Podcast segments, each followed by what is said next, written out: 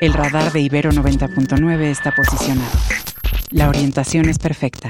El objetivo, localizar la noticia. Buenos días, Mario. Hola, muy buenos días, Mario. Con gusto de saludarte. Muchas gracias por la invitación a su programa. Contenta de estar de nuevo con ustedes. Los acontecimientos y sus protagonistas. Todos captados por nuestro radar. El detector de información que no lo detiene ni la lluvia, ni los rayos, ni las caídas de Twitter, ni las de la bolsa, ni Vladimir Putin. Radar. Por Ibero 90.9. Con Mario Campos, donde la información comienza.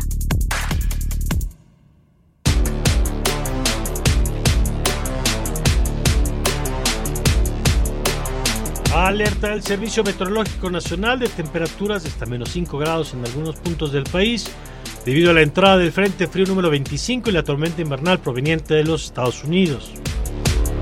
La Fiscalía de Guerrero aumenta a 6 el número de muertos por el ataque en un palenque en Petatlán el sábado pasado. En tanto, sigue la violencia en los municipios de Leodoro Castillo y en Chilapa, donde ayer se reportaron enfrentamientos que dejaron tres personas muertas. El dirigente nacional del PRI, Alejandro Moreno, acusa a Morena de ejercer el terror a unas horas de que sesione el Congreso Capitalino para definir la ratificación o no de la fiscal Ernestina Godoy. Rescatan con vida a una mujer que con sus cuatro hijos intentaban cruzar por el río Bravo. Los encuentran con síntomas avanzados de hipotermia, se reportan fuera de peligro. La Autoridad Aeronáutica Civil en los Estados Unidos anuncia que permanecerán en tierra al menos 171 aviones Boeing 737 hasta que se garantice su seguridad, después de que un avión de Alaska Airlines de esa línea perdiera un fusilaje en pleno vuelo. Y bueno, pues esto afecta a muchas líneas, incluyendo algunas mexicanas. Sin, sin, sin, incidentes fue lanzada al espacio desde Cabo Cañaveral, en Florida, la nave espacial Peregrine, que lleva el proyecto Colmena de estudiantes de la UNAM para estudiar la atmósfera de la Luna. Radar 99.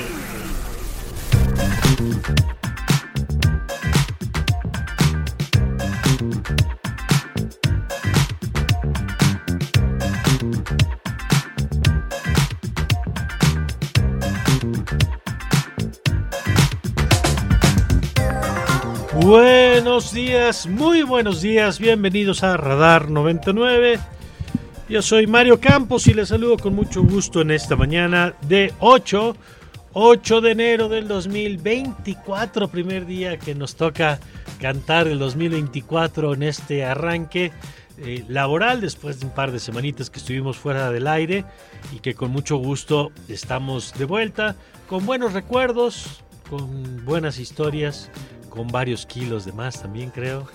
Eh, pero felices de estar de vuelta con todos ustedes en este día para arrancar un ciclo, querido Oscar. Oscar, te saludo con mucho gusto, que va a ser interesante porque nos va a tocar a partir de hoy y hasta junio, pues contar, entre otras cosas, desde este micrófono, lo que va a pasar con el proceso electoral de México y todo lo que está en juego en esa importante elección de junio próximo. Así es, Mario, muy buenos días a ti y a toda la gente de Radar 99 que con mucho gusto nos acompaña otro año más. Muchísimas gracias. Les deseamos un feliz año nuevo por parte de todo el equipo y así es. Eh, estaremos hablando de lo que es el cierre de este sexenio. Eh, estaremos viendo la conclusión de muchas cosas, estaremos viendo el inicio de otras. Y sí, el proceso electoral, pues yo creo que es el más grande que se va a estar viviendo a lo largo de varios años y va a estar muy interesante y qué gusto de estarlo compartiendo con todos sí, ustedes. Sí, eso por supuesto que apuntas, Oscar, más los temas internacionales, año de elecciones también en Estados Unidos. En noviembre nosotros tendremos la elección en junio. En noviembre los Estados Unidos van a votar por su nuevo presidente eh, o presidenta, ¿no? Dependiendo también si es que hay alguna sorpresa y termina alguna mujer en la candidatura republicana. Eh, sí. Pero por lo pronto, un año cargado de noticias, querida Ana Ceseña, que te saludo también con mucho gusto, con mucho cariño y con mucho entusiasmo en esta mañana. Buenos días, Mario, Oscar y a todas las personas que nos están escuchando. Pues como dicen, sí va a ser un año cargado de pues muchas, muchas cosas. Aquí les estaremos platicando eventos, personas importantes y estaremos muy contentos de darles la información este 2024. Así es, querida Ana. Eh, te mandamos un fuerte abrazo y arrancamos cuando son las 7 con 7. Antes nada más, déjeme recordarle que usted puede comunicarse con nosotros. Nosotros ya sabe que hacemos todas las mañanas este acto de fe que es la radio, en la que eh, nosotros pues, intuimos que usted está del otro lado del micrófono, pero hasta que usted se comunica como Maritza Gutiérrez, que desde temprano está con nosotros. Nos da mucho gusto saber quién está del otro lado del micrófono, quién está acompañándonos en esta mañana, quién nos permite ser su vehículo para enterarse de lo que está pasando en México y en el mundo. Así que atentos a sus comentarios en el 55 529 2599, se lo repito, 55 529 2599 y nos ponemos en manos de Oscar y Ana para este primer recorrido informativo del 2024. Estas son Estas son las noticias. Bueno, y arrancamos con las noticias. Les contamos que el Servicio Meteorológico Nacional informó que el Frente Frío número 25 y la cuarta tormenta invernal llegarán este lunes al país, por lo que el clima será de ambiente frío a muy frío y con temperaturas hasta de menos 5 grados. En el Valle de México se pronostican bajas temperaturas durante el amanecer y por la tarde se prevé ambiente templado y cielo medio nublado con fuertes vientos, por lo que se recomienda a la población mantenerse bien abrigada y salir con paraguas, sobre todo los menores de edad que este lunes regresan a clase luego del periodo vacacional de diciembre. Les contamos también que la Fiscalía de Guerrero elevó a seis los muertos como resultado de una balacera registrada el sábado pasado en un palenque en Petatlán. A través de un comunicado precisó que a pesar de que ninguna de las 19 personas lesionadas ha presentado alguna denuncia, la Policía Ministerial recabó declaraciones de algunos testigos, mediante las que ha obtenido datos suficientes para establecer que la causa del enfrentamiento fue un ajuste de cuentas entre dos grupos delictivos que se disputan el control en la región de Costa Grande. Y también el sábado pasado, autoridades de la misma fiscalía informaron de una confrontación entre grupos delictivos que dejó al menos 10 personas muertas en el municipio de Eleodoro Castillo, ubicado en la Sierra de Guerrero, en donde a pesar de los llamamientos de la población para que se reforzara la seguridad, el crimen organizado sigue disputándose el control del trasiego de drogas en esa región. Anoche nuevamente se registró un tiroteo y esta vez fue en Chilapa, donde al menos se reportan tres mujeres muertas, fue lo que precisó la fiscalía en sus redes sociales. Mientras tanto, en Guanajuato, un hijo de José Antonio Yepes, alias El Marro, fundador del cartel Santa Rosa de Lima, fue detenido presuntamente junto con dos integrantes de esa organización criminal, luego de un operativo que la Policía Estatal, en coordinación con el Ejército, implementaron en el municipio de Juventino Rosas. Esto luego del incendio de varios vehículos con los que miembros de dicha organización, carreteras en esa localidad y los municipios de Celaya y Villagrán. Y bueno, aquí en la Ciudad de México, la diputada local del PRI, Guadalupe Barrón, denunció que su vehículo fue baleado la madrugada de ayer afuera de su domicilio y haber recibido también amenazas de muerte por su marcado rechazo a la ratificación de la Ernestina Godoy, que este lunes se decidirá en el Congreso Capitalino en un periodo extraordinario, convocado únicamente para desahogar ese tema. A través de sus redes sociales, la legisladora responsabilizó al grupo parlamentario de Morena de cualquier agresión que pueda sufrir ella o su familia, en tanto que el dirigente nacional del tricolor, Alejandro Moreno, lanzó una acusación directa en contra del partido oficial. Escuchemos. El atentado ruin y cobarde del que fue víctima nuestra compañera diputada del PRI, Guadalupe Barrón, cuyo vehículo personal fue baleado a las afueras de su domicilio este domingo 7 de enero, recibiendo amenazas y mensajes intimidatorios, dejando claro así que Morena tiene un claro acuerdo con el crimen organizado. Y bueno, fue a través de un comunicado que la Fiscalía Capitalina deslindó a su titular de cualquier agresión en contra de los legisladores de oposición y anunció que ya se investigan las agresiones a la diputada varona a quien se ha ofrecido también un acompañamiento total y el reforzamiento a su seguridad y a la de su familia. El secretario general del Sindicato Nacional de Trabajadores de la Educación, Alfonso Cepeda Salas, celebró el anuncio que hizo el presidente Andrés Manuel López Obrador para revisar la ley de pensiones. Ayer y durante su gira de trabajo por Veracruz, el primer mandatario anunció que presentará dos nuevas reformas legislativas antes de concluir su mandato. Una de ellas para reformar el artículo 123 a fin de que ningún incremento al salario sea menor al porcentaje de la inflación y una contrarreforma a la ley de pensiones que se implementó durante el gobierno del expresidente Ernesto Cedillo. Esto para que los pensionados reciban una pensión equivalente al último salario que percibieron en su vida laboral y que el mismo se incremente conforme al nivel inflacionario. Vamos a escuchar. Vamos a revisar la contrarreforma laboral de Cedillo, la de las pensiones. Y vamos a hacer una propuesta, porque es completamente inhumano, injusto, que un trabajador después de 30 años de estar laborando, cuando termina ni siquiera recibe, porque así está esa reforma, su salario cuando estaba en activo, sino la mitad. Y eh, durante su gira de este domingo por el Estado de México, la precandidata de la coalición Sigamos Haciendo Historia, Claudia Sheinbaum, aseguró que los principios de la Cuarta Transformación se van a mantener para la construcción de su segundo piso. De visita en Whisky Lucan, en el Estado de México, afirmó que se mantendrán las políticas de austeridad, combate a la corrupción y los programas sociales. Escuchemos.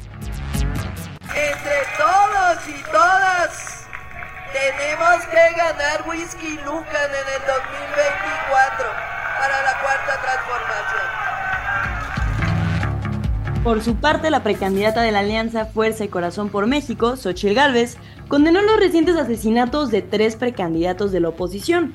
En su visita a su natal estado de Hidalgo, la aspirante presidencial calificó de graves y delicados estos crímenes, por lo que llamó a su adversaria Claudia Sheinbaum a sumarse al llamado de atención que ella hizo a las autoridades a fin de garantizar la seguridad de quienes participan en el proceso electoral de junio próximo. Vamos a escuchar qué dijo Xochitl.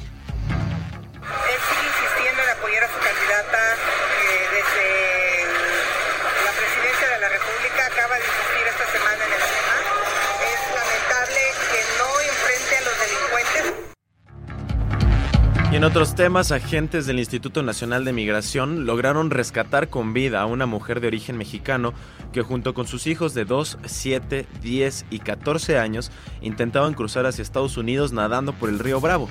Los cinco mostraban síntomas avanzados de hipotermia debido a que pasaron más de 7 horas en el agua. Esto según lo informaron las autoridades este domingo en un comunicado en el que se precisa que el rescate lo realizaron agentes del grupo Beta en la zona del río que colinda con Piedras Negras, Coahuila.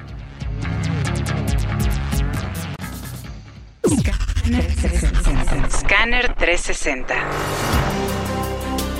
Y nos vamos con información internacional. La Junta Nacional de Seguridad en el Transporte de Estados Unidos intensificó labores para hallar el panel que se desprendió de un avión de Alaska Airlines en pleno vuelo, que provocó lesiones menores a pasajeros, por lo que solicitó apoyo de residentes de Portland, Oregon, al estimar que cayó cerca de la carretera 217 en ese estado de la Unión Americana, según el reporte de algunos expertos. Por su parte, el regulador de seguridad aérea estadounidense advirtió ayer que 171 aviones Boeing 737 MAX 9 de diversas aerolíneas permanecerán en tierra hasta que compruebe que son seguros. Entre ellos, 17 aviones de la flotilla de Aeroméxico. Crack 90.9. Y ahora nos vamos a un adelanto de Crack 90.9 con este lunes con Omar García, quien ya tenemos aquí en la línea. Omar, muy buenos días. Hola, Oscar, ¿cómo estás? Feliz año también, querido Mario, querida Ana, y por supuesto a quienes nos acompañan en este lunes de Radar. Muy buenos días, pues ya eh, tenemos nuestra primera fecha en la Liga MX femenil en este clausura 2024 que eh, arrancó ya formalmente el ciclo para el fútbol nacional. El viernes pasado Querétaro y Juárez empataron a uno, también Pachuca con goleada 5 por 0 derrotó a Mazatlán femenil. Las Rayadas de- debutaron con victoria 1 por 0 sobre el Puebla, mientras que el fin de semana tuvimos triunfo de Necaxa sobre Cruz Azul 2 por 0, también victoria de las Águilas del América 2 por 1 sobre el Atlas, las Chivas 1 por 0 vencieron a Tijuana, mismo resultado con el que Tigres despachó al Atlético San Luis y Toluca ayer con la cuchara grande en el estadio Nemesio 10, 7 por 0 a Santos Laguna que sigue sufriendo en eh, este máximo circuito femenil en México. Hoy cierra la fecha con el León que estará recibiendo a las Pumas. Oye, mala cosa cuando el marcador parece de fútbol americano, ¿no? Sí, justo, bueno, para ponerlo en contexto, eh, los Buccaneers de Tampa Bay, ya lo platicaremos al ratito, derrotaron 9 por 0 a los Carolina Panthers en el último partido, así que bueno, pues ahí bastante cerca ¿no? de, de, este resultado. Y pues Santos Laguna, que fue la peor defensiva el año pasado en esta, en esta Liga MX femenil, pues parece que va a mantener esa tónica. Muy bien, gracias querido Omar, te mando un fuerte abrazo, abrazo de arranque de año laboral y eh, le seguimos al ratito. Seguro ya nos escuchamos en Largos y Tendidos con eh, el primer resumen del 2024. Perfecto, gracias, gracias Omar García, información deportiva. 7 con 17. Radar. Radar 99.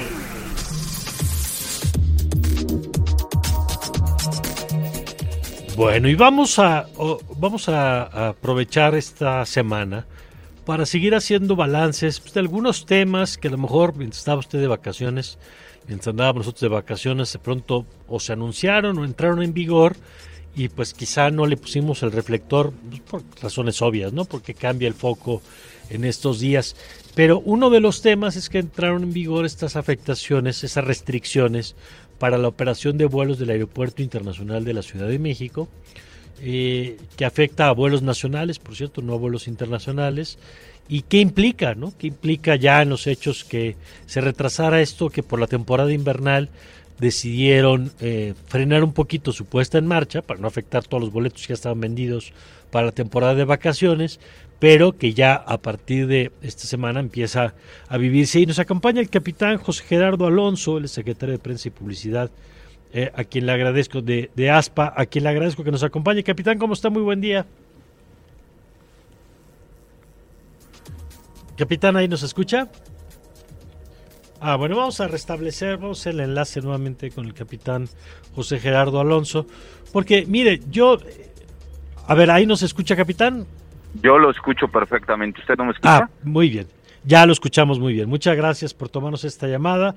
Y a ver, capitán, cuéntenos, ¿qué es lo que entra en vigor ahora con esta disminución? ¿De qué tamaño es eh, el efecto que puede tener? Mira, bueno, primero pues saludarte a ti y al auditorio y decirles que pues claro que hay implicaciones, implicaciones fuertes y graves para la industria. El año pasado, el año pasado redujeron de 61 operaciones a 52 y en octubre quisieron hacer una reducción, nueve operaciones por hora, les llaman slots, que pueden ser despegues o aterrizajes por hora. Y ahora de 52 lo quieren hacer a 43 o lo están lo van a hacer el día de hoy a 43 operaciones. ¿Qué implica esto? Pues obviamente si tú multiplicas 150 pasajeros de cada avión, vamos a poner nueve operaciones que sean despegues o aterrizajes, 150 pasajeros por avión por eh, nueve operaciones te da mil, mil trescientos cincuenta pasajeros. Si eso lo multiplicas por 18 horas, que son las que se elaboran eh, de manera, digamos que hay mucho tráfico en la Ciudad de México, estamos hablando de 24.300 pasajeros al día. Esto multiplicado por 365 días te da 8.869.500 pasajeros. Estábamos hablando que a lo largo del año se va muy cerca de 10 millones de pasajeros van a dejar de, de, tomar vuelos, ya sea de vacaciones, de negocios o simplemente para ir a visitar a la familia desde el aeropuerto de la Ciudad de México. Obviamente esto tiene una implicación económica para las empresas, igual a, a menor este oferta, pues la demanda va a ser mayor y van a incrementar los precios, una ley mercantil, van a incrementar los precios para los pasajeros, y obvio y pues también también hay hay consecuencias laborales no porque si tú eres una empresa que necesitas determinada cantidad de pilotos o determinada mm. cantidad de, de, personal para atender tus eh, operaciones y de repente te van a quitar eh, cinco operaciones por cada hora o tres o cuatro, pues obviamente no necesitas la misma cantidad de empleados y esto se va a traducir en desempleo y, y, y este despidos de algunas de algunas áreas que, tienen que ver. ¿Existe alguna justificación técnica para esta decisión, capitán? Porque hemos escuchado durante muchos años que si está saturado el aeropuerto, esto responde eh, y, soluciona, digamos, parte de la saturación que existe en la pista, por ejemplo, el número de aterrizajes y despegues, o como algunos se interpretan, pues obedece también a una decisión más de corte político para forzar que haya más vuelos desde la IFA. Mira, eh, se hizo un estudio, CENEAM hizo un estudio, pero su, su muestra fue muy pequeña, entonces no es un estudio real, no es un estudio que Mm. arroje realmente lo que está sucediendo. Yo soy piloto activo para Aeroméxico, vuelo un 737, y lo que te puedo decir es que en el espacio aéreo no hay ningún problema, no hay absolutamente nada, la seguridad no se pone en riesgo en ningún momento. Lo que sí te puedo decir es que en tierra sí hay saturación. ¿Por qué hay saturación? Pues porque a lo largo de muchos años se ha dejado de invertir, no hay mantenimiento, no hay infraestructura, hay áreas donde se pueden eh, eh, hacer posiciones para que los aviones lleguen y nunca se ha invertido. Creemos más bien que es eh, la- lo que intenta tal vez el, el gobierno o, o el AFAC en este caso junto con el aeropuerto es reducir operaciones para que tal vez el aeropuerto de, de Felipe Ángeles tenga mayor mayor cantidad de pasajeros pero hay que ser claros en los la, la- la gente no va a volar donde uno le diga que tiene que volar la gente va a volar donde ellos quieran volar y y es importante es el aeropuerto más importante en Latinoamérica y que no se le dé la, la, la, la importancia o lo, lo trascendente que puede ser para conexiones. Geográficamente tenemos una, un, somos, eh, ten- estamos situados en un punto estratégico donde conectamos Sudamérica con Norteamérica y con Europa. Entonces, que no se le la importancia que esto tiene, pues es, es de implicaciones graves para la industria. Ahora, yo entiendo, capitán, y esto a lo mejor lo tienen que contestar más las aerolíneas que, que usted, pero eh, si bien entiendo que eh, se retrasó la puesta en marcha de esta medida a que pasara la temporada invernal, pues supongo que ya había vendidos boletos de los que ahora van a reducir operaciones por el número de horarios. ¿Ahí qué va a pasar? Sí, mira, supuestamente las aerolíneas ya a partir de octubre que les dijeron, me imagino, eh, no, no, no es, no es una verdad, pero me imagino que no pusieron a la venta a partir del 8 de octubre la cantidad de vuelos o los que ya iban a reducir. Pero lo que sí te puedo decir es que si en octubre ellos por la, la temporada invernal decidieron continuar con las operaciones y no pasó absolutamente nada, no se trata de un tema de seguridad. Perfectamente se pueden llegar, lle- seguir haciendo las, las operaciones, las, 50, las 52 operaciones que se tienen. En la aviación, cuando hay un problema de seguridad, se corta de tajo. Y es el caso, por ejemplo, de los, de los aviones, de los MAX eh, 9, que tuvo el accidente eh, o el incidente, el avión de Alaska, y de inmediato todas las aerolíneas que tienen este, este tipo de aviones bajan los aviones y los van a revisar para que tengan los protocolos adecuados de seguridad. Aquí nunca se ha puesto en riesgo el espacio aéreo. Lo que lo que sí está saturado y sí es eh, es una verdad total es que en la infraestructura, en las posiciones, pues se tardan en el equipaje, pero esto se soluciona eh, con, con inversión, contratando personal adecuado, dando mantenimiento, generando posiciones y todo este tipo de cosas. ¿no? Capitán, buenos días, le saluda Oscar Reyes. Y sumando un Hola. poco también a lo que está atravesando el aeropuerto de la Ciudad de México, el ajuste en tarifas en los costos del servicio aeroportuario, de un, este, se hablaba ya de que va a encarecer también los boletos un 30%. Esto impactará pues directamente en el bolsillo de los pasajeros. Podría también orillar a que sea, que busquen los pasajeros volar desde el IFA, en este caso que incluso me parece que hay ahorita una reducción, eh, un cierto periodo indefinido para buscar que vuelen de allá con como un incentivo. Pues eh, imaginamos que eso es lo que quiere el gobierno federal. Ellos quieren, ellos quieren este, quitar operaciones y subir las, el- los costos del aeropuerto internacional de la Ciudad de México. ¿Para qué? Para que la gente se le sea más atractivo el aeropuerto Felipe Ángeles. Pero esto eh, es una, para nosotros es una estrategia mala, porque no sabemos si la gente se va a ir a volar ahí. La gente, como hace rato te decía, la gente va a volar donde ellos quieran volar y el aeropuerto de la Ciudad de México se les hace adecuado y sí. Ahora hay que esperar a que el aeropuerto Felipe Ángeles genere sus propios pasajeros y su propio modelo de negocios, que sí lo puede hacer, yo estoy seguro que sí puede hacer, pero esto es una etapa de unos cuatro, cinco, seis años de cualquier aeropuerto del mundo que se le tiene que dar para que se desarrolle. Ahora, si te pones a ver, les acaban de, de- de incrementar el puesto de plataforma de des- ascenso y descenso y de pernocta de los aviones, de ascenso y descenso de pasajeros, este, en un 67% a las aerolíneas. Esto es el costo operativo más, el segundo costo operativo más alto para las aerolíneas. Primero es el combustible y luego estos gastos de operación que son las plataformas, el ascenso y descenso de pasajeros. Entonces, de un 14% que se tenía presupuestado que ellos tenían, ahorita se les va a incrementar un 17%. Las aerolíneas, su margen de ganancia es muy pequeño, a veces el 1%, a veces el 2%, si se, si se les incrementa el 14 al 17%, seguramente les van a incrementar a los pasajeros que vuelan en la Ciudad de México. Aparte de que el TUA a partir de enero va a empezar a, o ya empieza a costar el 3.2% más para cada pasajero, que también hay que ser claros. El TUA es un es una tarifa que paga el pasajero para que tenga buenos servicios dentro del aeropuerto. Claro. Y aquí en la Ciudad de México, si ustedes se dan cuenta, el aeropuerto pues en muchos en muchos lados está cayendo a pedazos y no tiene los servicios eh, que debería de tener un aeropuerto de esta envergadura.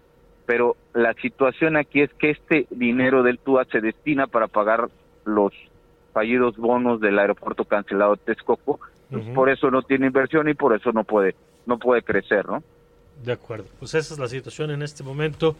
Eh, sobre, eh, por último, capitán, nada más por el tema que nos decía hace rato de los 737 que están en revisión, ¿qué es lo que usted prevé que pase en ese tema?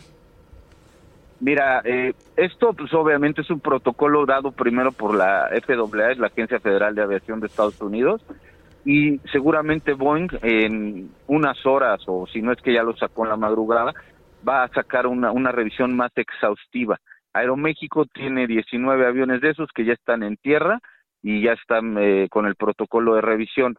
Seguramente es un lote, vamos a ponerlo entre comillas, lote que se entregó de 177 a lo largo del mundo. Aeroméxico tiene 19, Copa debe tener algunos más y hay varias aerolíneas a lo largo de, del mundo que tienen este tipo de aviones. Es un protocolo de revisión, seguramente si ven alguna falla, pues lo van a arreglar y no pasa absolutamente nada y la demora va a ser este intrascendente, no va a pasar absolutamente nada. Bueno, muy bien, capitán, gracias, gracias por su tiempo y por la información tan clara que nos ha compartido. No, Mario, un abrazo a ti, a Oscar y feliz inicio de año, que tengan un excelente día. Igualmente, muchas gracias. Ahí están los datos, bueno, para que usted se forme su propia opinión sobre lo que implica esta reducción y si obedece a criterios técnicos o a criterios más bien de tratar de darle vida al AIFA y la bronca de los bonos, ¿no? que es uno de los puntos centrales del asunto. O sea, la cancelación, nos quedamos sin aeropuerto, pero no nos quedamos sin deuda. Entonces sigue pagando del TUA que pagamos cada vez que usamos el aeropuerto, se paga la deuda de quienes pusieron dinero para construir el aeropuerto de Texcoco, que no va a haber aeropuerto de Texcoco, lo vamos a pagar y ya no tenemos dinero. Por eso ahí ya, por ahí había un proyecto para comprar la deuda, para liquidar, digamos, de una vez te pago todo y entonces ya libero, sí, nada más que eso cuesta, pues, porque eso se iba a pagar del uso del aeropuerto y ya no saldrá de ahí. Pero bueno, Oscar, Ana, si les parece, vamos ahora a echar un vistazo a lo que nos ofrecen las portadas nacionales. Primeras planas y encabezados. Reforma. Bueno, y arrancamos con el periódico Reforma. Trae en su primera plana esto que dice que se, dispara el gas, gas chicol en 162% en el estado de Veracruz, lidera el estado en piquetes a gasoductos en 2023 y ya desbanca a Puebla que concentra 40% de la ordeña en todo el país. Y otra nota interesante que trae el periódico Reforma es que el periódico New York Times en Estados Unidos fija postura electoral calificando a Donald Trump como un peligro para Estados Unidos y el mundo y pidió a los votantes que no apoyen al expresidente Trump en las elecciones de este noviembre. Fuerte e interesante lo que dice el New York Times. El Universal. Y el Universal nos cuenta, se disparan 186% los delitos cibernéticos. La Dirección General Científica de la Guardia Nacional recibe en promedio 112 llamadas al día de quejas relacionadas con ilícitos cometidos en Internet, como fraude y suplantación de identidad. La jornada. En el año 2022, más anomalías en Segalmex por 700 millones de pesos. Ese año empezó la reestructura y las auditorías recientes revelan debilidades administrativas y de controles internos, lo dijo la Secretaría de la Función Pública. Milenio. Y el Milenio nos trae una estadística de violencia mató el crimen a 1.5 menores cada día durante 2023. Esto lo informa la Secretaría de, Seguridad Ciudadana. Un análisis geoespacial realizado por esta dependencia muestra que en este periodo fueron asesinados 752 niños y adolescentes. El 75% de estos casos está en la mano de bandas delincuenciales. Excelsior.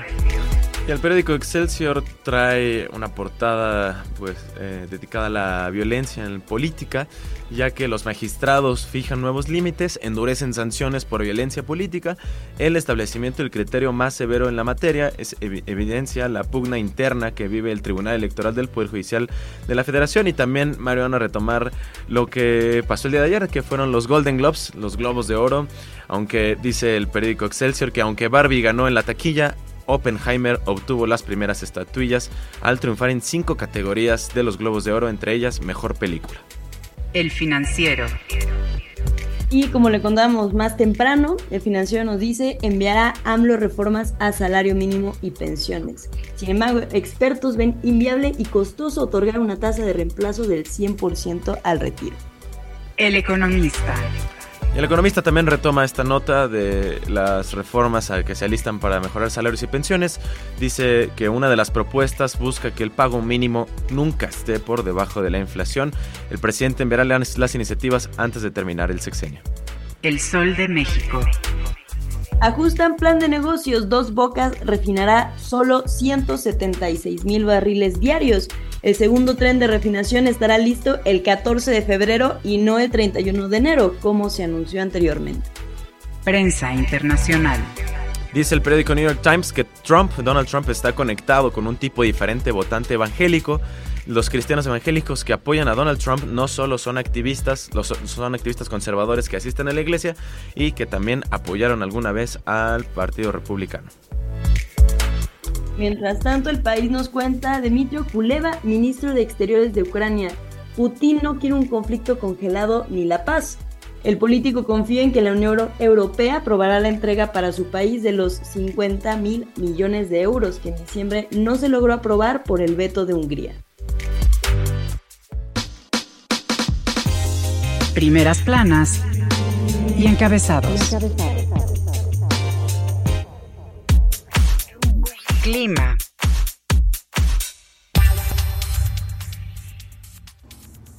Hola amigos de Radar. Para el Valle de México se espera un amanecer frío a muy frío con una temperatura entre los 9 a 11 grados Celsius en la Ciudad de México y de 1 a 3 grados para el Estado de México, así como bancos de niebla en zonas del oeste y noroeste mientras que por la tarde se prevé cielo nublado con lluvias aisladas y una temperatura máxima de 17 a 19 grados Celsius en el Estado de México. Y en la Ciudad de México, una temperatura máxima entre los 21 y 23 grados Celsius, sin lluvia. El viento será del sur de 15 a 25 kilómetros por hora, con rachas de hasta 45 kilómetros por hora.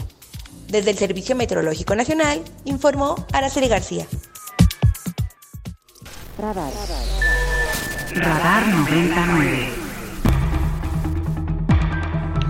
Bueno, y vamos a hacer un corte de cómo arranca el año en materia económica. Hay algunos elementos interesantes con un fortalecimiento del tipo de cambio. El peso, estamos hablando la semana pasada, eh, llegó hasta por debajo de los 17, incluso en operaciones eh, al, al, mayoreo, 16, 90 y tantos llegó a estar. Eh, y bueno, vamos a ver esto desde la perspectiva de Luis Miguel González, director editorial del Economista, quien siempre es un gusto y un privilegio recibir en este espacio. Querido Luis Miguel, ¿cómo estás? Eh, con mucho gusto estar con ustedes. Feliz año. Igualmente, Luis Miguel. A ver, ¿cómo le explicamos a nuestros amigos del auditorio? Porque eh, de pronto ya sé que el tipo de cambio no es el gran indicador, pero sí tiene un peso específico, quizá por nuestra historia, en cuanto a si se devolvió el peso, se fortalece el peso. A veces parece que lo vemos como una especie de indicador de la fortaleza económica en general, aunque no sea necesariamente así. ¿Cómo entender ese arranque de año? Yo creo que valdría la pena pensar que tenemos dos tipos de audiencia, a los que les tocó las megadevaluaciones del 94, 85, etcétera, y a los que no les ha tocado nada de eso. claro. para quienes tienen esos recuerdos en, en la memoria, dirán, oigan, es que alguna vez parecía que el peso estaba muy fuerte y de repente estalló. El caso más claro es 93. Creo que lo que valdría la pena decir es, para esa audiencia o para esa gente que nos está escuchando, decir, la situación es muy diferente porque entonces era un tipo de cambio controlado. Literalmente el gobierno decidía cuánto quería que valiera el peso frente al dólar y apostaba, por ejemplo, con reservas de divisas. Mm. Eh, lo primero que yo diría es, no hay mano negra en el tipo de cambio, el tipo de cambio es el que es, son las fuerzas del mercado las que los mueven, y hay razones que lo explican. Hay muchas, hay muchas fuentes de dólares que están entrando a la economía mexicana. La más visible, porque hablamos prácticamente cada mes de ello, son las remesas, pero es la inversión extranjera, es el turismo, son las exportaciones.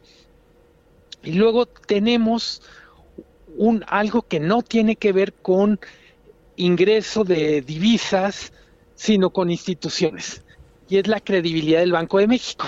En la semana pasada, obviamente esto no tiene que ver con la revaloración del peso, pero le, le dan un reconocimiento a la gobernadora del Banco de México por su buen desempeño.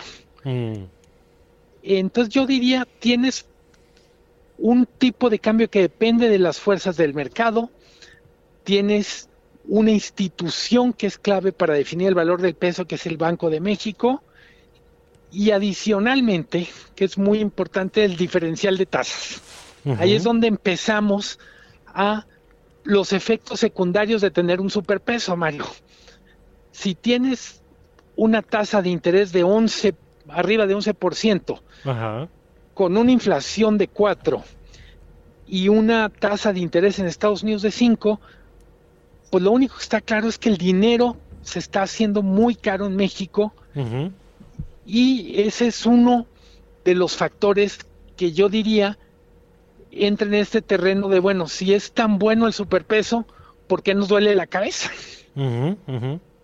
Sí, porque, y, además habría que entender esto que apuntas, Luis Miguel, que esto tiene efectos diferenciados. Ahorita, por ejemplo, que decías que lo caro del dinero, pues para los ahorradores, el último año, pues ha sido los últimos dos años, digamos, este ciclo de combate a la inflación, donde pasamos de tener de tasas de 4% hasta arriba del 10%, pues está buenísimo para quien tiene ahorro y está viendo que cada mes le depositan sus intereses.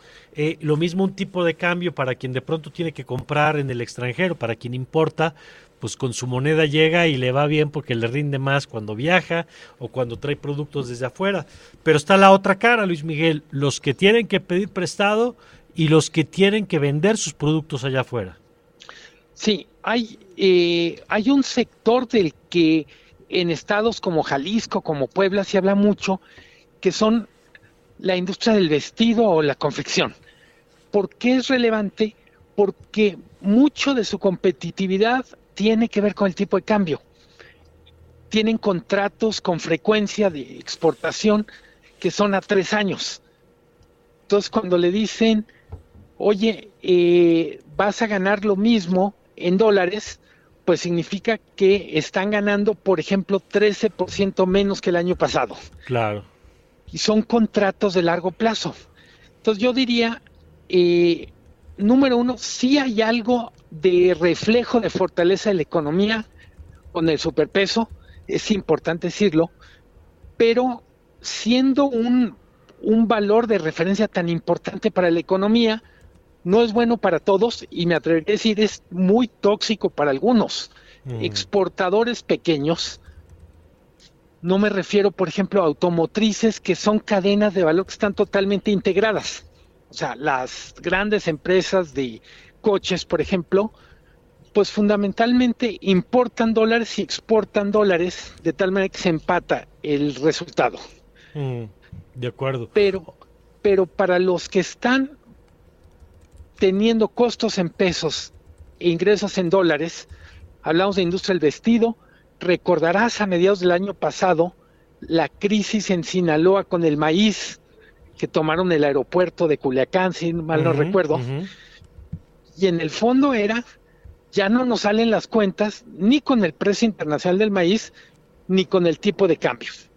De acuerdo. Ahora, finalmente, Luis Miguel, ¿tú ves algún posible, ya sé que te lo estoy, estoy preguntando y no tienes, eres un gran periodista, no tienes una bola de cristal, pero por las condiciones objetivas que nos estás describiendo, es decir, eh, la tasa, las altas tasas de interés eh, que se están pagando en México. El otro día que alguien me mandaba una nota de colocación de deuda del gobierno mexicano y dice, mira qué bien se coloca. Pues claro, si pagas el 11%, este, es muy atractivo porque en este momento pocos países te pagan una tasa tan alta y tienes la garantía de que te lo van a pagar. Pues si tú le prestas dinero al gobierno mexicano al 11%, sabes que te lo van a pagar. Entonces, por eso es muy fácil colocar deuda en este momento, digamos, por el gobierno mexicano.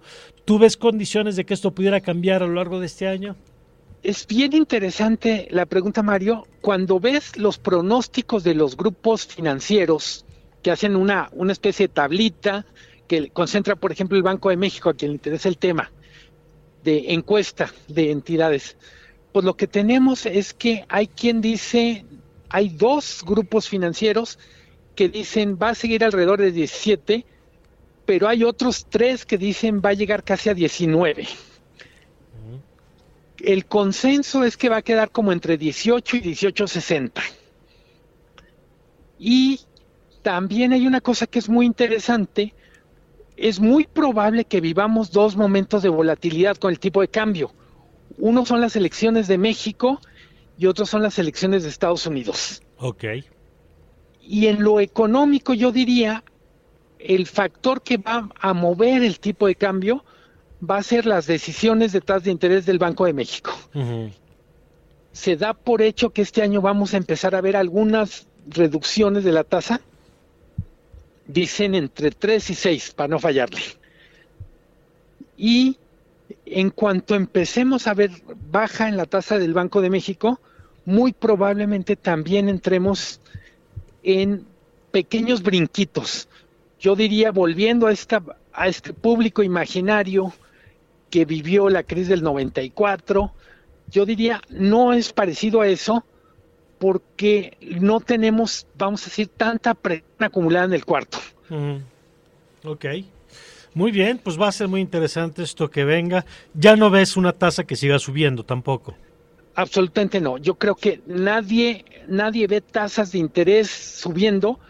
La gran duda que hay o la discusión es si se va a mantener a este nivel, por ejemplo, todo el primer semestre o veremos que los descensos empiezan alrededor de abril o mayo.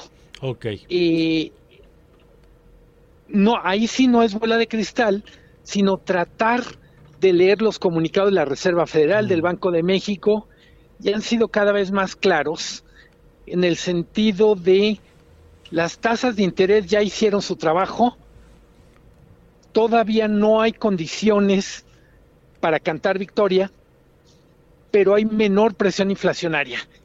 Cuando decimos, y es bien importante, Mario, baja la inflación no quiere decir bajan los precios, sino suben menos. Claro. Sí, sí, sí, no está bajando, pero del 8% que llegaban a subir, ahora estamos a lo mejor en un 4, en un 5% en, en este momento, aunque todavía no, como dices, no podemos cantar victoria. Pues empezamos bien el año, si empezamos platicando contigo, Luis Miguel, muchas gracias. El gusto es mío siempre, muy buen, muy buen año y un abrazo muy fuerte. Gracias, Luis Miguel. González es el director editorial del periódico El Economista, que platicamos con él, fue de las últimas entrevistas que tuvimos antes de irnos de vacaciones a propósito de los 35 años del Economista. Bueno, pues eh, en temas como estos es por los que consideramos obviamente valioso el análisis de Luis Miguel, pero recomendamos también el análisis de la lectura del diario pues, para entender mejor estos temas. 7 con 45. Y nos vamos a ir a un corte, pero antes tenemos mensajes.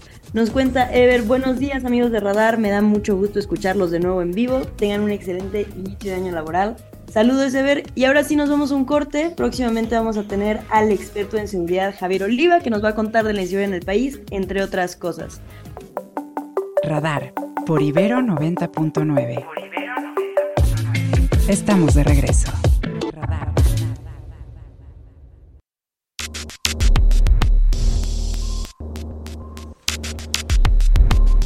Son las 7 con 50 minutos, 7 con 50.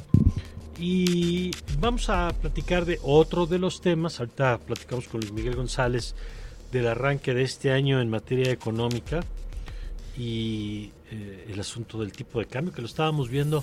Decías de Gabriela Siller, eh, Oscar, ¿en cuánto lo trae ahorita? Sí, lo ponían 16.89 pesos, arrancó el peso en relación al dólar. Sí, pues yo no, no, no me acuerdo de tiempos recientes, por debajo de 17, ya 16.90 y tantos. Eh, vamos a ver cómo se comporta eso. Ya vimos que tiene su parte buena y su parte mala, ¿no? Ya dijimos que no, no debemos tomarlo como el indicador de la economía mexicana de que vamos bien. Pues, hay otros que son un indicador de la diferencia entre lo que pagan las tasas en México y lo que pasa en Estados Unidos. Ahorita es mucha la diferencia, es muy atractivo invertir en pesos, aparte es una moneda que puedes comprar y vender todo el tiempo, es, esa liquidez, ¿no? Y eso tiene un impacto. Pero otro de los temas que queríamos revisar con ustedes es el tema de la seguridad, porque eh, en las últimas semanas hasta quienes andaban o andábamos medio desconectados, pues era inevitable enterarte de lo que estaba pasando en estados como Guerrero o en estados como Tabasco. Y queríamos tocar base con el doctor Javier Oliva, usted lo conoce bien, a quien me da mucho gusto saludar. Javier, ¿cómo estás? Bienvenido aquí a Libero, como siempre, buenos días. Gracias a ti, Mario, por la, por la oportunidad y bueno, no obstante la, la dificultad del tema que vamos a tratar, eh, desea para el equipo, para ti, para sus familias y nuestros escuchas un un saludable 2024. Muchas gracias. Muchas gracias.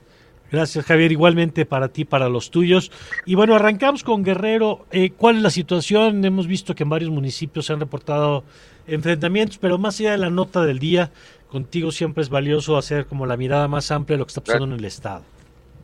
Bueno, mira, eh, eh, desafortunadamente, y nuevamente gracias por la oportunidad, Mario, desafortunadamente, como ah, son eh, distintivos de varios de los gobiernos que fueron electos, gobiernos estatales me estoy refiriendo, que fueron electos a la mitad de este sexenio, me estoy refiriendo a las elecciones eh, tanto estatales como federales del 2021, pues hemos estado observando estrepitosos fracasos, tal cual, no estoy exagerando, ahí están los datos, estrepitosos fracasos en la materia de seguridad pública sea el estado de Zacatecas, sea el estado de Sinaloa, sea el estado de Colima, y en este caso en particular, desde luego el de Michoacán, y en el caso que estamos analizando en particular el día de hoy, que es el de, el de Guerrero, donde la, la improvisación, el desconocimiento, la yo diría incluso la, la, francamente la ignorancia o la irresponsabilidad de quienes contienden por una gobernatura sin tener o, o falta de liderazgo o desinterés en, en, atender una materia tan sensible como es la materia de la seguridad pública. Este es mi primer comentario, digamos, de, de, contexto. Eso, digamos, que se ha reflejado en, en, este fracaso, en este incremento de la violencia, que llama la atención incluso en estados, por ejemplo, como Tabasco, y te quiero preguntar por el estado que tiene un peso político, digamos, particular, eh, decían hace unos meses que estuve por allá, decían, es que aquí es el número uno y el número dos, y se referían a cuando el secretario de Gobernación todavía era Dan Augusto López, y por supuesto el presidente Andrés Manuel López Obrador.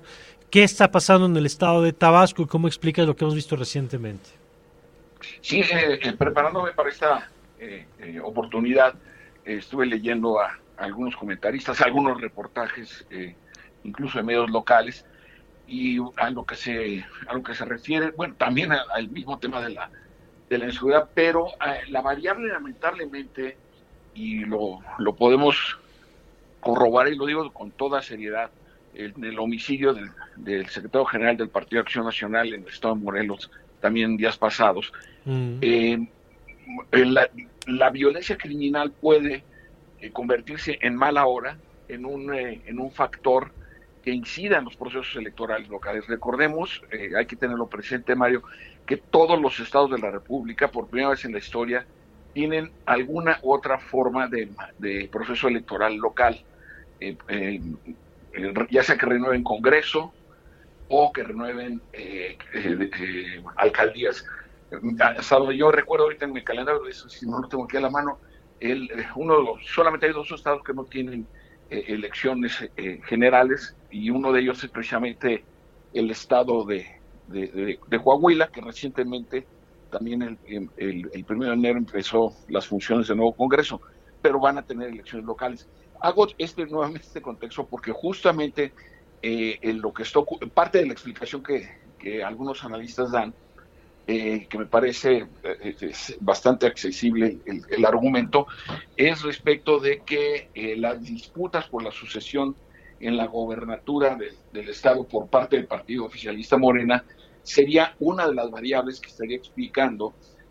recordemos que renunció el secretario de Seguridad Pública del Estado, ni más ni menos, Ajá. como consecuencia de los primeros eventos de estos eh, asaltos organizados, ¿no? eh, colectivos, sí. en, en, negocios de, de, zonas concurridas de la capital del estado, siendo, y como tú bien lo apuntabas en la introducción, siendo la, la, la tierra, el origen, la oriundez del presidente López Obrador, precisamente en el estado de, Tabasco. Amén, otros eh, eh analistas también señalan la, disputa que habría entre antiguos eh, sicarios y delincuentes integrantes de lo que fue los Zetas y estarían ahora trabajando para la organización Nueva Generación para impedir que la organización de Zambada y los hijos de, de Joaquín Guzmán eh, eh, se extiendan su influencia en buena parte de la frontera sur de nuestro país. Este es mi segundo comentario. Ya. Javier, buenos días. Te saluda Oscar Reyes. Eh, hola, y hola. otro de los muy buenos días, otro de los temas en cuestión de inseguridad que está sobre la mesa, pero que pues no tiene el mismo protagonismo los, delitos que se ven día a día, eso es el delito cibernético. Yo quería preguntar tu opinión sobre esto, eh, que últimamente ha ido creciendo. Incluso hoy el Universal ha puesto que se dispara un 186% este tipo de delitos, ya sea entre robo de contraseñas en redes sociales, fraude en comercio electrónico, que vemos cada vez más candados por parte de estas empresas o los bancos de tener cuidado y sobre todo pues que dicen que hay una falla en la estrategia de seguridad. Hasta ahora, ¿tú cómo, cuál es el balance que haces en cuestión de delitos cibernéticos? Que es una, gracias Oscar nuevamente, eh, fíjate que sí, en, efecto es uno de los delitos que no solamente han crecido en, en desafortunadamente en nuestro país, ese no es argumento, ¿verdad? Pero, pero sí hay que tomarlo en contexto de que a nivel mundial eh, eh, se han observado una cantidad enorme de delitos y dentro, dentro de estos uno de los más, eh, digámoslo así, eh, usado ha sido precisamente los, los, fraudes a través del, del Internet. Eh, yo nada más quiero recordarles a, a, nuestro auditorio que pues nosotros tenemos un, tuvimos un problema muy, muy serio el año pasado cuando nos enteramos de la, del asalto informático a los, a los eh, sitios de seguridad nacional de nuestro país el que se conoce como claro. ¿no? Entonces, claro. ya no solamente se trata de un asunto de delitos, sino también de vulnerar la, vulnerar la fuerza y la capacidad y sistematización de la información clave de, de, de, del gobierno, en este caso estoy hablando de, de, México. Entonces, digamos, si eso ocurre, insisto, no es justificar, simplemente quiero dar una explicación a nuestro auditorio. Si esto sucede en áreas sensibles del Estado mexicano, pues eh, eh, observemos también lo que ya ha sucedido también, eh, fugas eh, o robos de, de dinero. la Banorte le pasó uno, por cierto, mm. hace casi un año exactamente. Entonces, estamos ante una, ante una escalada, si me permiten, de este tipo de, de, de, de delitos. Este es mi tercer comentario. Ok. Ana. Buenos días, Javier. Te saluda Ana Ceseña. ¿Cuáles Hola, son los puntos de la estrategia de seguridad que no están funcionando? Eh, bueno, lo que pasa es que es una pregunta muy, muy interesante porque, eh, pues es que no ha habido, para empezar no ha habido estrategia. ¿no? Mm. Y esto, pues evidentemente se, se, nota en la improvisación de funcionarios, en las, y estoy hablando en, en el contexto general porque a, a, con mucha frecuencia te vas a encontrar en los documentos, por ejemplo, el Plan Nacional de Desarrollo, los programas sectoriales, en este caso particular de la Secretaría de Seguridad, y de manera reiterada, Ana, hablan de colaboración y cooperación, pero pues no es no es un asunto de que por repetirlo se va a dar, ¿no? Uh -huh. Como si fuera un ejercicio kármico, ¿no? De que por, por estar sí. repitiendo se va a manifestar, porque lo que vemos que no es así. Tan esta, la, ruta que estamos siguiendo, Mario, y sí quisiera una breve digresión sobre este tema, sí, sí, sí. con la creación de la Guardia Nacional, claro que estoy comenzando a escuchar, claro que estoy comenzando a leer planteamientos respecto de la desaparición de las policías municipales, mm. que es el caso, lo que pasa es que es un estado centralista, el caso de, Colombia, ellos no tienen estados de república, ellos tienen departamentos, en donde solamente hay una sola policía a nivel de todo el país, que la Policía Nacional. La única policía diferente, digámoslo así, es la Policía Vial de Bogotá.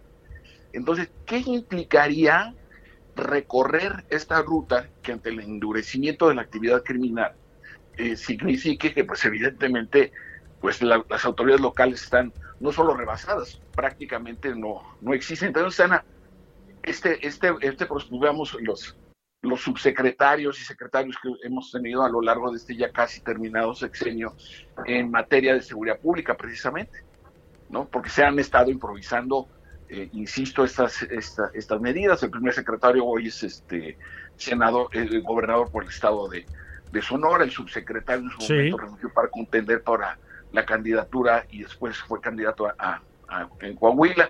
Entonces tienes una serie de evidencias, el cambio mismo de, la sustitución de que antes era el, comandante de la Guardia Nacional y lo incorporan ahora como subsecretario. Entonces, vamos observando que esta, como si fuera una, yo no estoy diciendo que la Secretaría de Turismo o cualquier otra secretaría no sea tan importante, pero hablando en materia de seguridad pública, me parece que a lo largo del sexenio no se cuidó de manera eh, propicia, ¿no? Esta, esta, darle esta, esta continuidad. Este es mi comentario, Ana. Muchas gracias. Muy bien, pues Javier, gracias.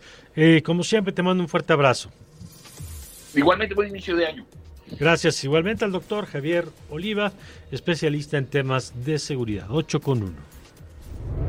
Radar económico. Radar económico.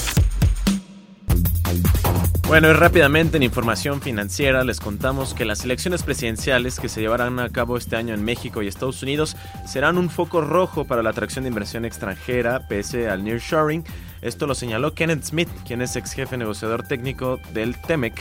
El especialista indicó en una mesa de discusión organizada por el financiero que la incertidumbre y las diferencias que existen en diversos temas, como en el sector energético, podrían influir en que haya una menor entrada de capitales foráneos al país.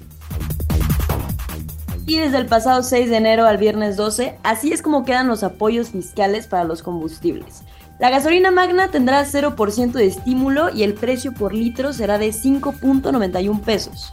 La gasolina premium tampoco tendrá soporte, por lo que su costo será 4.99 pesos por litro. Y el diésel también queda sin estímulo por quinta semana seguida. Esto hará que su precio por litro quede en 6.50 pesos para los próximos días.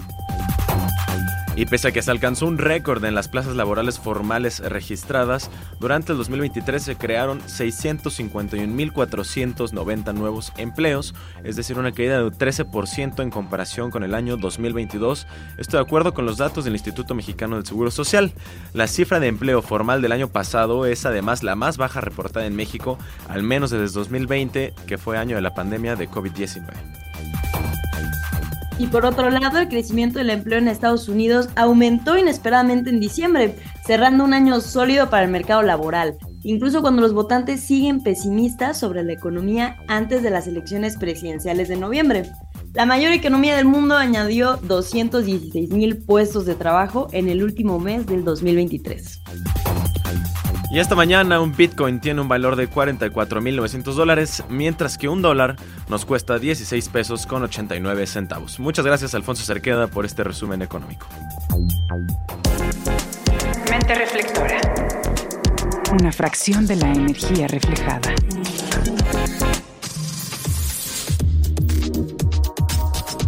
Me da mucho gusto saludar al doctor Juan Luis Hernández Avendaño, rector de la Ibero Torreón. Querido Juan Luis, ¿cómo estás? Feliz año. ¿Qué tal, querido Mario? Un abrazo, feliz año para ti y para nuestro auditorio. Igualmente, cuéntanos qué nos trae, qué nos traes esta mañana en materia electoral, en el que decíamos finalmente, aunque siento que llevamos muchos años viviendo en el 2024, ahora sí, por lo menos el año calendario coincide con el tiempo político. Así es, Mario. Me parecía muy importante compartir con nuestro auditorio eh, un análisis en torno al papel de las encuestas que ha jugado en México y que siguen jugando, particularmente en los procesos electorales y sobre todo de cara a la elección presidencial que tendremos el primer domingo de junio de este año. A finales de diciembre, principios de enero, se han publicado un conjunto de encuestas que en, promedio marcan una tendencia de intención de voto favorable para Claudio Sheinbaum en promedio de 25 puntos, entre 25 y 30 puntos, que parece que podría ser este número un número inalcanzable, inamovible. Sin embargo, también un conjunto de enfoques analíticos en torno al papel de las encuestas para medir la intención, los humores, el comportamiento electoral de los mexicanos y podríamos tener quizás un acercamiento eh, un poco más certero en torno a qué puede pasar los próximos cinco meses en este año que va a ser muy intenso electoral y políticamente hablando. Debo decir que las encuestas en México han pasado por un conjunto de eh, recepciones de opinión pública variados, particularmente en los últimos años, los últimos tres lustros. Las encuestas han tenido mucha polémica. En un sector del electorado las ha visto como encuestas que son producidas especialmente desde el gobierno en turno, puede ser el PAN, el PRI o ahora Morena. Eh, hay un sector del electorado que las aprecia como amañadas o como simple y sencillamente eh, espacios a través de los cuales son y reflejan intereses básicamente eh, publicitarios, propagandísticos de los partidos políticos y no precisamente que reflejen la verdadera intención electoral o intención de comportamiento electoral. Así que digamos, las encuestas en México eh, han atravesado pues un conjunto de polémicas en las cuales los resultados electorales muchas veces distan de lo que iban señalando estas encuestas. Así que por un lado, eh, particularmente en México, también en América Latina y en el resto del mundo, eh, se está viendo muy interesante el, comportamiento electoral de quienes deciden asistir a las urnas y que no precisamente las encuestas reflejan a la mera hora esta intención real, digamos, más allá de la intención. En segundo lugar, eh, también es importante decir que los partidos políticos eh, pagan encuestas y estas encuestas se publican naturalmente en los medios de comunicación o en distintos espacios, lo que probablemente confunda también a la propia opinión pública y al electorado. ¿Cuáles claro, como herramientas de propaganda, ¿no? Exactamente, cuáles son aquellas que son producto de una estrategia electoral por parte de los partidos políticos y cuáles son aquellas que eh, tienen un ejercicio independiente del interés partidario y que básicamente pues les interesa medir eh, la intención de voto, la fotografía del momento y sobre todo los, los vuelcos o los cambios que pueden haber sucedido en esa intención de voto a partir de acontecimientos de la coyuntura. Así que digamos, eh, en ese sentido pues también hay un conjunto de reflexiones polémicas en torno a cuál es cuál, quién es quién y a quién representan. Y finalmente, también es importante decir que metodológicamente hablando, las encuestas están pasando también por un proceso muy complicado, toda vez que algunas de ellas solo registran el, intención de voto a través de llamadas telefónicas, lo cual evidentemente hay un sesgo. En segundo lugar, quienes deciden hacerlo a través de la visita a vivienda, cada vez es más complicado este ejercicio de tocar la puerta ante un contexto de inseguridad, regiones muy complicadas, dominadas por el crimen organizado, o incluso tan solo la propia eh, escepticismo de quien le tocan la puerta y quien eventualmente no sabe si quien le va a hacer la encuesta es alguien del gobierno, es alguien que está registrando su interés por algún partido político o le va a negar alguna política social. Así que digamos, aún incluso esta, este espacio metodológico más acertado, que significa ir a una representación regional que por lo menos recupere los cinco, las cinco circunscripciones en que está dividido el país, pues aún así es todavía muy complicado eh, hacer este proceso de encuesta. Algunos eh, colegas que han dado clases en la universidad en torno a la opinión pública reflejan lo difícil que cada vez es efectivamente este esta encuesta por vivienda, tomando en cuenta los, contextos actuales. Sin embargo, por eso hemos dicho finalmente la encuesta eh, reflejará algún tipo de intención de comportamiento electoral, aún eh, si no es propaganda o intención partidista, pero eh, lo que nos ha dejado la lección de las últimas elecciones en América Latina es que nada está decidido. Una fotografía del momento que refleja una encuesta incluso no puede, a veces no refleja el verdadero interés, lo que esconde el elector y que no tiene interés en ponerlo en una encuesta, pero sí finalmente en una urna.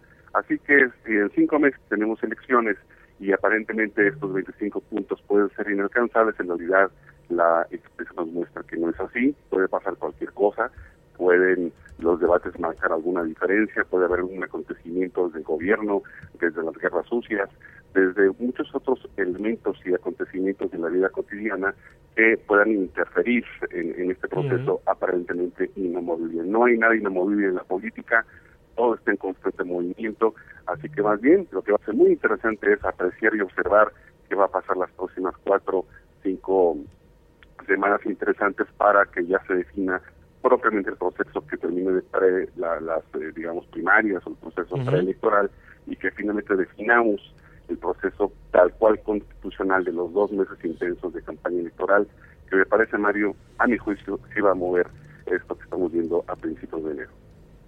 De acuerdo, va a ser muy interesante esto. Eh, Juan Luis, muchas gracias, como siempre, te mando un abrazo. Un fuerte abrazo, Mario, y nuestro editor también. Gracias. Es el, doctor Juan Luis Hernández Avendaño, rector de la Ibero Torreón. Y sí, eh, eh, hoy tenemos una fotografía de cómo está la cosa. Hoy parece que eh, hay una amplia ventaja de Morena en la presidencia y en muchas otras posiciones. Puede ser que se mantenga, sí, sí puede ser, pero en política cinco meses pues también pueden pasar muchas cosas. Vamos a ver, eso la ventaja de estar en este espacio es que le vamos a ir contando día a día la crónica de lo que venga hasta el día de la elección y después pues lo que venga en la nueva temporada. Por cierto, estamos pendientes, entre otras cosas, de la definición de movimiento ciudadano, ¿no? digo, ya no es que sea la variable que aparentemente que vaya a definir la elección, pero de la boleta a la presidencia pues, ya los independientes no llegaron a las firmas. No. Tenemos a Claudio Sheinbaum, tenemos a Xochitl Galvez y hasta ahí. Y nos falta un nombre más en la boleta que habremos de conocer, yo que este mes, ¿no? En el mes, en el mes de enero. Sí, seguramente sí. Bueno. Radar, radar, radar. Radar. Por Ibero 90.9. Regresamos. Regresamos.